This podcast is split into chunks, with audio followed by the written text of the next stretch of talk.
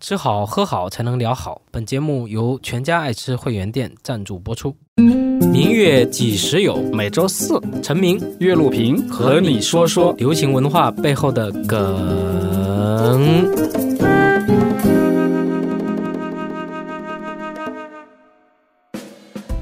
明月几时有？我是支持别人九九六，反对自己九九六的陈明。我是反对别人九九六，也反对自己九九六的岳路平。啊，我是支持自由九九六的肖剑。好，我们今天特别开心，请到了肖剑老师。肖剑老师是资深的媒体人。先请教一下肖剑老师啊，肖叔啊，我们都管他叫肖叔。肖叔每周工作几个小时？呃，每周的话没有具体统计过啊，因为我们之前就是十点视频早期的筹备阶段，应该说还是比较辛苦的。嗯当时我有一次跟我们老板分享我的那个打车记录啊，因为我们都是还是用公司的打车嘛，基本上一个月差不多都是十点以后的记录吧，反正是。哦，难怪叫十点读书，十点之后才有空读书。对我每次约肖叔见面 都是十点左右，反正对，都是晚上十点左右。对，这个可能跟我们的工作特质有关系吧，因为做创作的人，他可能晚上的那个就是创意啊，他的灵感呀、可能会更旺盛一点啊。嗯，老岳，你作为艺术家，工作时间怎么安排？我就完全没有安排啊！我是我长这么大，我 已经进入这个中年了吧？我从来就没有进入过九九六这个循环。你都是看我们在里面对对，我我我基本上是在参观你们。对，我我我属于我一直在试图想象你们为什么在九九六里面这么这么绝望啊，对或者这么快快乐。对九九六对我来说是不是问题？对，对，老岳就是那个逛动物园的人，我跟肖叔都是动物，动物人物人物园 园，，我们叫人物园。对我们也是一号人物，对吧？对，为什么经济学家凯恩斯在一九三零年错误地判断人类的工作时间会大幅减少？为什么说生活的外包化导致了工作时间延长、节奏加快？为什么说互联网社会里工作和生活、时间和空间的重叠，注定使九九六成为常态？九九六话题如何从开源社区 GitHub 上面突然兴起？本期话题：过劳时代。原来关于九九六的讨论已经稍微平息了一点，然后今天下午马云马老师跳出来发了一篇文章，就是旗帜鲜明的支持九九六。我的天呐，我的朋友圈就爆炸了，因为我的朋友圈里面各种大大小小的 CEO 很多嘛。现在看到马云老师居然敢出来扛大旗，所有 CEO 都会表达一下啊，这个九九六啊，马老师说的特别好啊，这样人生才会有有前景嘛。请教一下咱们这个 咱们这屋子里面的 CEO 肖叔，你对这个事情怎么看？我更崇尚那种所谓的叫选择型工作时间啊，嗯尤其是对于我们这种做创作的人，就是也加班，因为你比如说我们去做后期啊，包括说拍摄，可能加班是很正常的，嗯但是也不会特别强调说过劳。呃，因为每个人其实工作的习惯是不一样的。比如说我，我是特别喜欢说在夜里工作，嗯我一般我就即便说是工作之余，我会看一些视频也好啊什么的，我都会到一两点钟，有时候晚上睡觉啊。哦包括我跟你们俩互动，有时候都是在深夜，就是那会儿可能思绪会更加的安静一点，哦会灵感会更好一点。我们现在怎么讲呢？就是可能还是一个上升期，还比较势头还比较好的，可能我们的。这种员工的士气啊，包括说大家那种激情，小伙伴，因为九零后比较多嘛，年轻人可能九零后的小朋友，他可能激情啊、创造力啊，可能会更旺盛一点。嗯所以他可能会呃更加投入一些吧，可能。嗯 OK，我我是发现这个话题啊，每个人视角里面会有一些盲区的。嗯因为我跟各种 CEO 朋友聊的话话，你会觉得说啊，我们公司每个人都这样，但是你要是偷偷看他员工的底下说的话又不一样。最逗的是有一次我坐电梯，跟一个公司的老板一起坐电梯，然后刚好是午饭时间，当时就是今年刚过完年的时候嘛，过完年呃去上班大概上两天班就到月底了，然后电梯里面那些小朋友这样说，哇，过两天发工资了。嗯，是吧？哎，今年怎么怎么这么快啊？春节刚过完，马上就发工资了。然后特别兴奋开心。完了出电梯的时候，我就看我那个朋友脸色都铁青了，他就特别气愤说：“这都什么人呐、因为大家那个角色位置不一样，他就觉得很气愤。CEO E 应该是比较能够陶醉在九九六里面的，他哪怕是一天二十四小时工作，我都不觉得奇怪，对，因为这个他干完了以后，他有成绩了以后，他是有成就感的。嗯，但是我觉得相反来说，就是那些员工，嗯，九九六他是被逼的九九六，或者。但我们现在说的极端一点啊，嗯，就是他他被逼迫九九六的那些人，可能他会很难受，嗯。他就想逃避。目前九九六是一个非常前现代的一个问题，对，就它非常的原始，对，非常原始的工业福特模式的那个话题。今天我们聊这个话题啊，我觉得如果只盯着眼前这个九九六聊，就把这事聊小了。嗯其实你从大尺度上面看，会观察出特别有意思一个情况。在一九三零年的时候，凯恩斯写过一篇文章，讲的就是说他在想象未来我们的后代他们怎么去工作的问题。他操心的什么事呢？就是未来大家生产效率提升了，工作时间就变少了，所以大家就闲下来会很无聊。他那个一整篇文章都在讨论这事，这到底怎么办？你想想，凯恩斯，哎，嗯，这么牛的历史上的经济学家，他他琢磨的是说这咋办？结果呢，呃，四十年代到八十年代，西方国家它的这个生产效率提升了一倍，可是工作时间居然也涨了一倍，也就是说，你原来单位时间干两可以干两份活了，结果你是投入了两份时间干了四份的活。对，我觉得这个里面它是要要有时间段来考察的。嗯比如说，我看了一个资料啊，就是说，在一九九七年之前，欧美他们的工作时间是增加的，但是到两千年之后，他们就减少了，到中国就开始增加。为什么？因为他们把制造业转移到中国来了，因为制造业是高度密集的九九六的一个一个阶一个领域。但是呢，后来这个阶段呢，由于互联网企业的兴盛，对。又转移九九六又转移到了这个信息产业了，对。所以它它得区别对待啊，就它每每个每个时间块儿它的表达表现不一样，而且九九六它这个起伏，它随着全球的分工转移，它有很多的变化。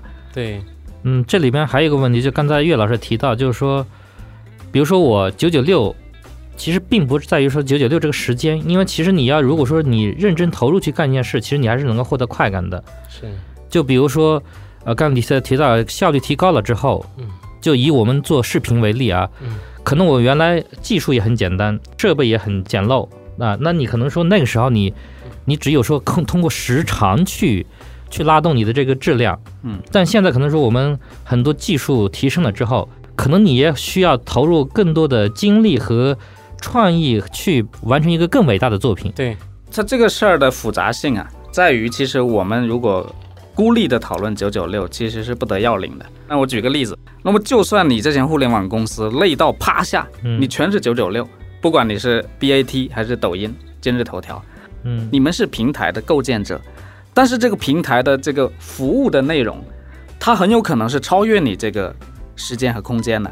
就拿沈大师来说吧，那沈大师他自己都说，你们不要来围观我了，我已经三天三夜没睡觉了。那么他三天三夜没睡觉这个事儿，那么整个今日头条那些员工，那那就得加班加点。但是沈大师和围观沈大师他们那一群人，是在他们这些九九六搭起的舞台当中狂欢的那些人，嗯他们是很快乐的，他们是没日没夜的。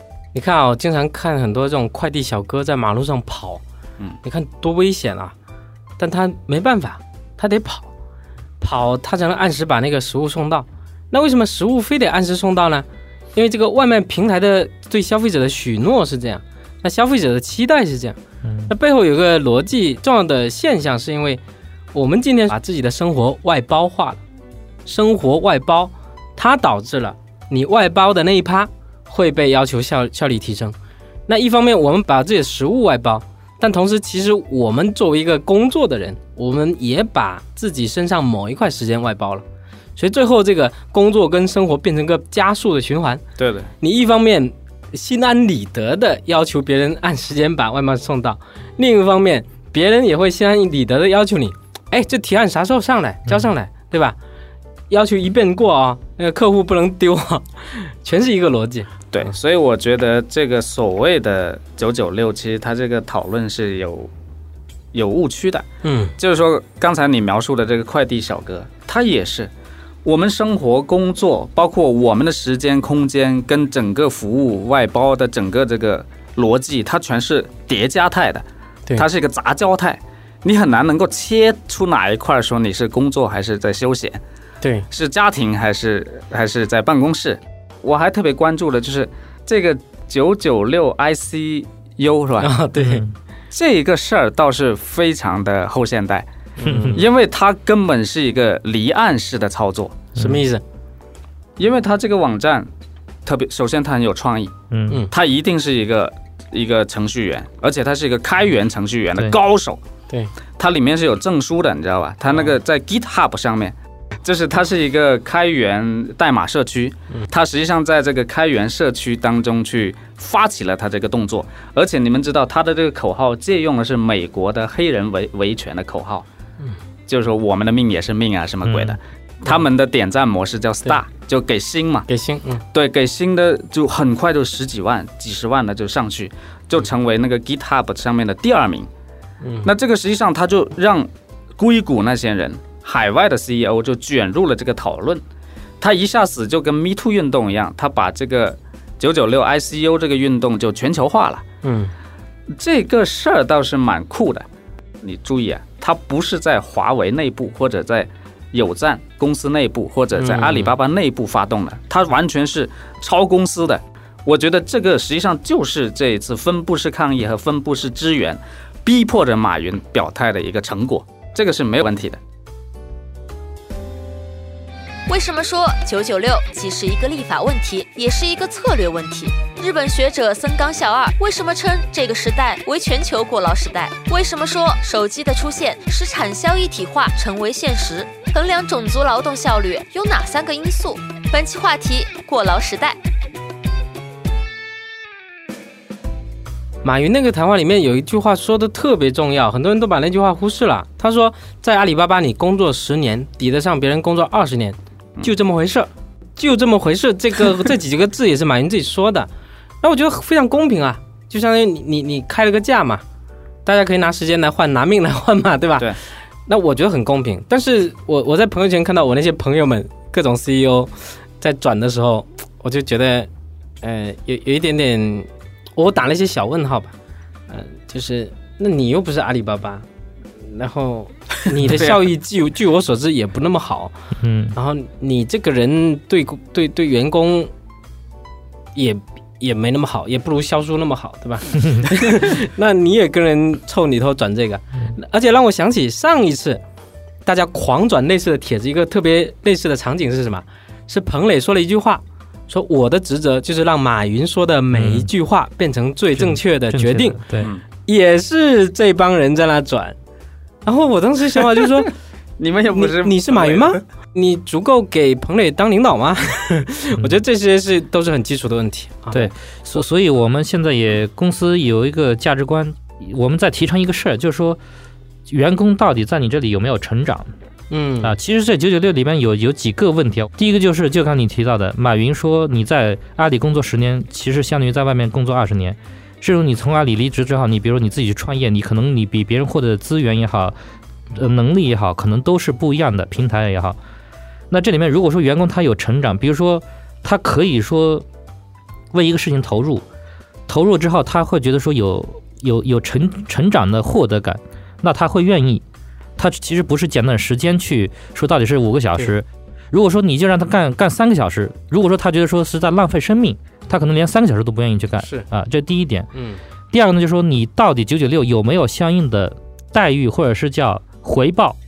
这个社会其实一个经济社会，用钱是可以衡量的。比如说我嗯，如果说我干五年，我能够财富自由，我可以说我后边的二三十年，我可以非常潇洒的去过我的生活。我是我是，其实我是愿意说我，哎，我这这几年我哪怕九九六九九七我都愿意投入进去。这就是我的，我要去衡量我自己的活法，对吧？我也有选择。现在是可能是说很多员工是他没有选择，就你让他九九七，也没有倒休，或者说也没有加班费，也没有很很好的相关的成长的这种个人的价值的，或者是在于专业上面的一些收获，嗯那可能这种就是他会有很大的情绪。对对所以这个事儿他还得回到每个人的具体情况，对，就是你首先你自己想干啥，另外你加入的这么一个组织平台它是啥，嗯以及你如何看待这个时代。京东我们看到他丢出的什么三类人，要、嗯要劝退三类人是吧？嗯我看他是怎么说的，第一类是不能拼搏的是吧？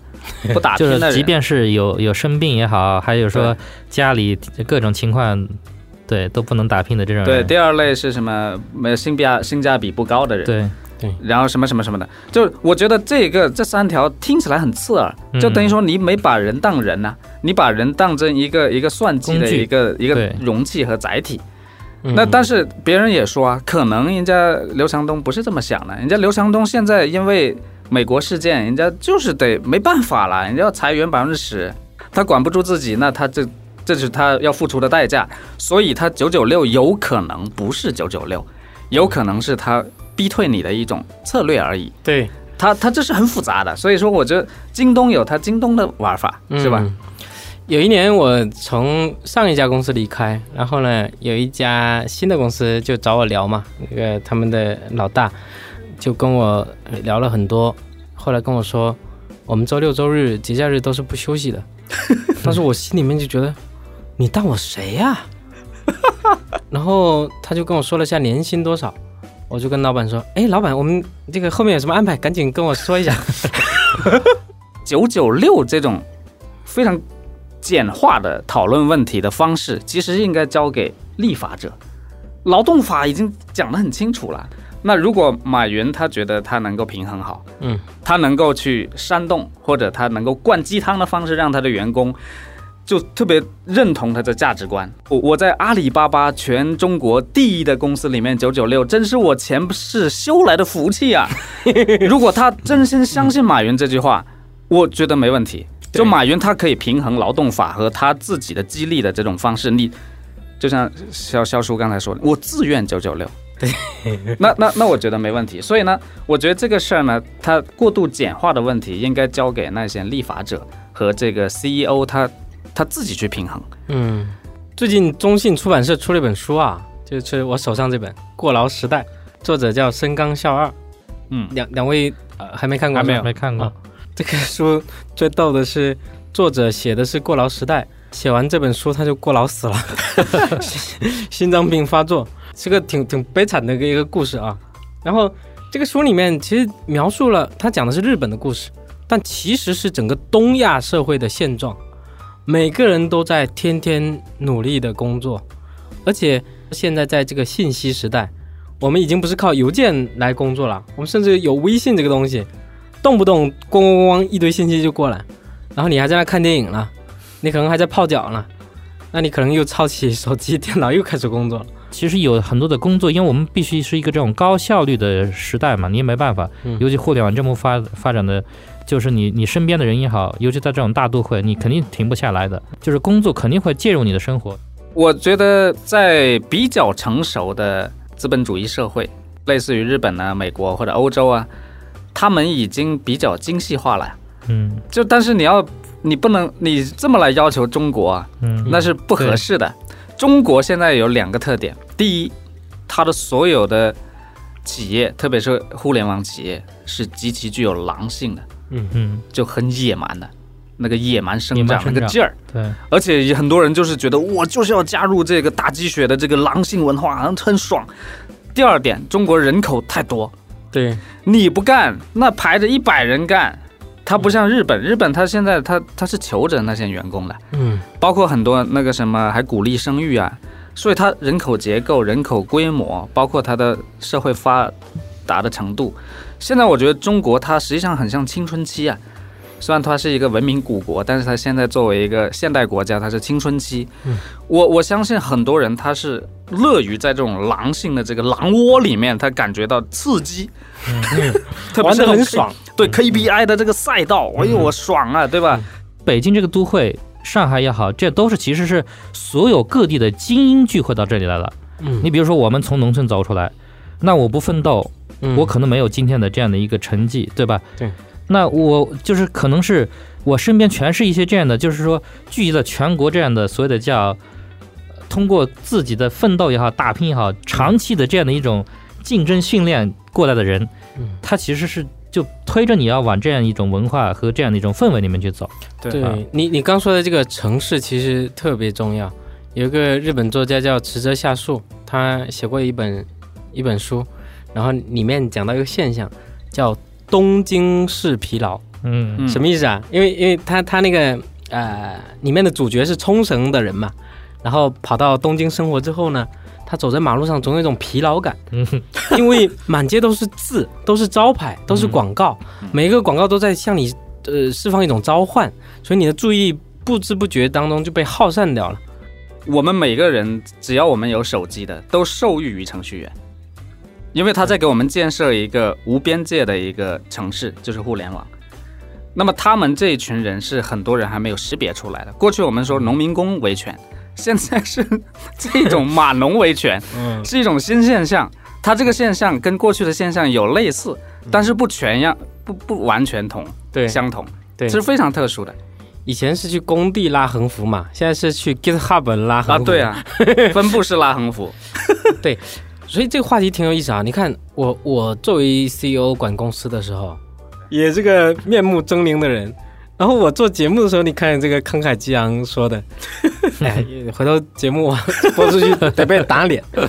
但是呢，我是想说，我我们仔细思考一下这个话题的切入点。我们说九九六的时候，你还是在聊的是卖时间，嗯，对我反对的是卖时间这事。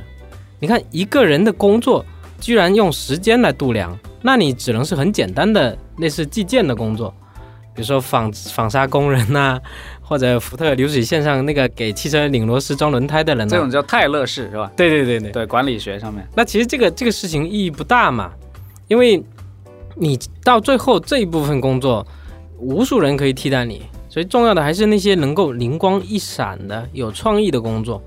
现在九九六这个话题会兴起来，我觉得还有一个很重要的一点就是全球这种贫富差距在拉大，现在已经是到了多夸张的数字呢？我我前几天看的一个数是说，百分一最富有的人的财富等于剩下百分之九十九的人的财富。嗯，嗯，我的天，那这什么意思呢？反过来说，百分之九十九的人几乎都在靠靠卖时间的方式在生活，而且过得很难受。前两天看了一个特别有意思，就是说很多人说，哎，那你可以不去那些九九六的公司上班嘛，嗯对吗？但是对于我们这个时代，其实每个人他并没有这么高高的自由度的选择，嗯就包括说，比如说啊，说说刚才岳老师提到了九九六，年轻人可以，中年人不能九九六，他的身体条件不能。嗯但是京东已经提出来了，无论你是身体原因也好，什么原因也好，对吧嗯？这你是拉了公司的后腿了。对那这就这就是说他没有选择。为什么说很多人说你在公司里面呃有有有一种说法说你批评那些呃中年人是可以的，他不会离职，他可以忍受，对吗？因为他上有老下有小，往死里骂。对。但是你批评九零后，那老子不干了，对吧？我明天就就 就立马走人，对吗？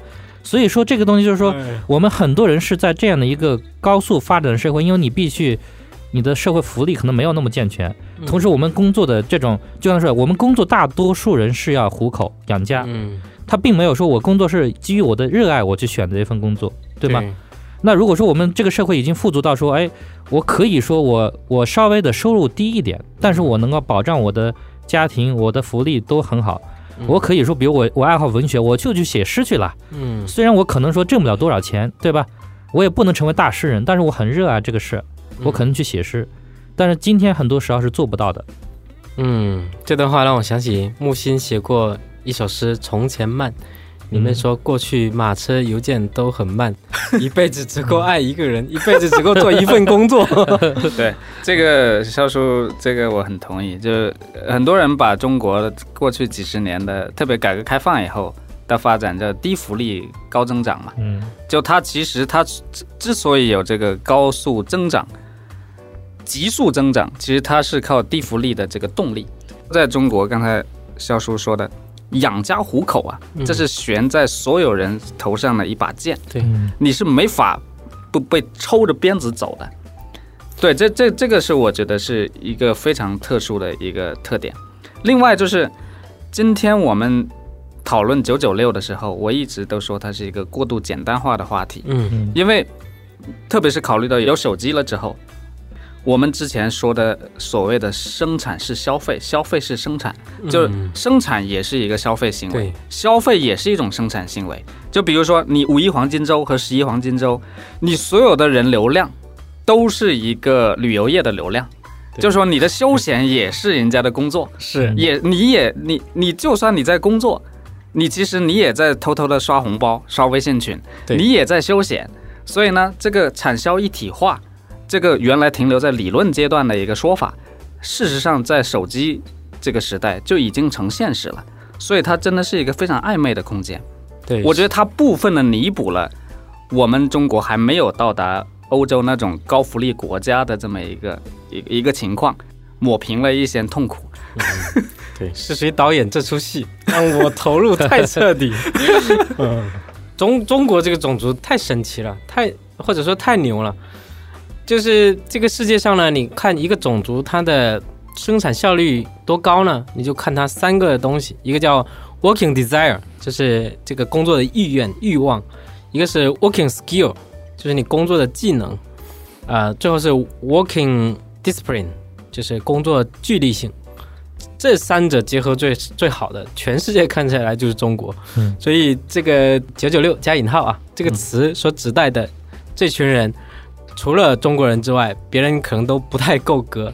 对啊所以这事呢，我觉得聊聊就好，就像一片云飘过一个天空，飘过了就飘过了，云到底来没来过不知道。好，本期话题就到这里。我是要求别人九九六，自己坚决不九九六的陈明。我是认为九九六是一个假问题的岳路平。我是主张自由行九九六的肖剑，下期见。下期见。下期见。